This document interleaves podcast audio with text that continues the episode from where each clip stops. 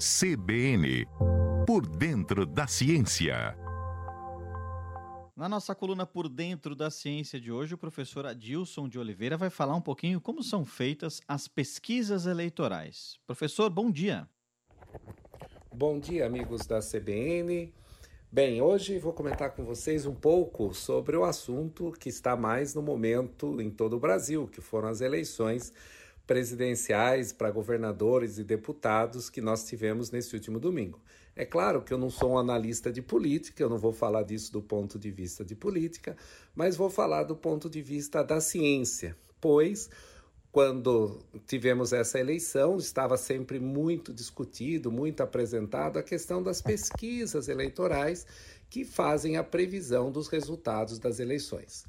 Bora a gente viu que alguns resultados previstos pelos institutos de pesquisas parecem que foram de fato confirmados, outros nos surpreenderam um pouco.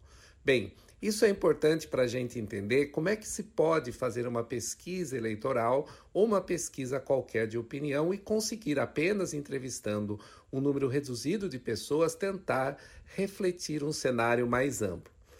O conceito principal que envolve todo esse tipo de pesquisa é a questão daquela que a gente chama da amostra que você faz. A amostra que você escolhe, ela tem que ter uma certa representatividade do todo, pois daí, segundo esses métodos estatísticos, você consegue fazer uma projeção.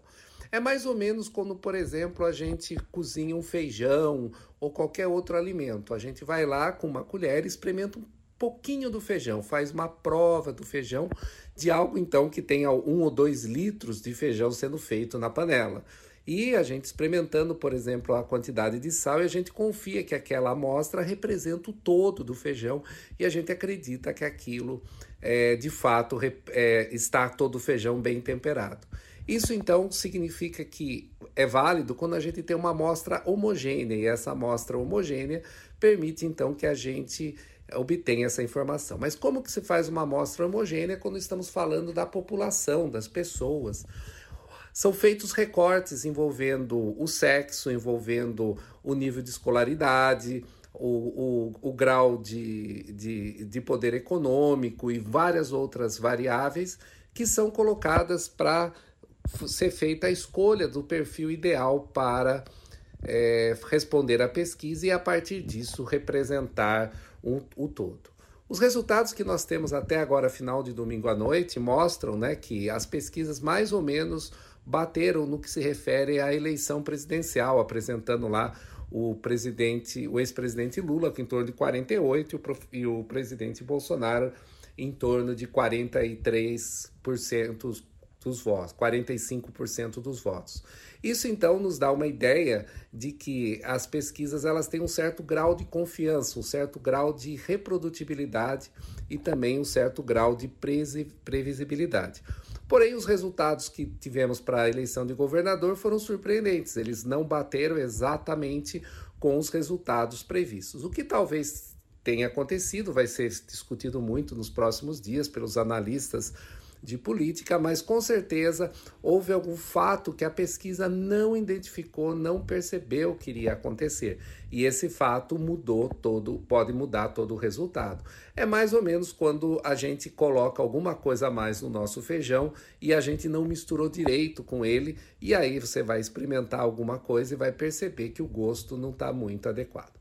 Porém, os métodos estatísticos são extremamente importantes, eles são aplicados em diversas ciências, na física, química, biologia, como também a gente viu a aplicação desses métodos estatísticos também para validar a utilização das vacinas, onde testava a vacina com algumas milhares de pessoas, isso garantia que ela poderia ser aplicada numa população maior. Então, a matemática, a estatística e esses conhecimentos podem justamente nos ajudar não a prever o futuro, mas pelo menos ter uma ideia da tendência daquilo que vai acontecer. Vamos ter agora, durante o mês de outubro, a nova a eleição para segundo turno, tanto para governador quanto para presidente, e sem dúvida, talvez as pesquisas tal, consigam calcular melhor o resultado final, pois agora ela está envolvendo apenas dois candidatos, não vários candidatos como apareceram anteriormente.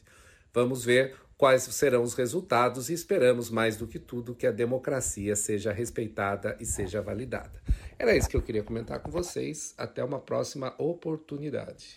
Até uma próxima, professora Dilson de Oliveira, da UFSCar. Obrigado, viu, pelas explicações aí sobre a pesquisa eleitoral.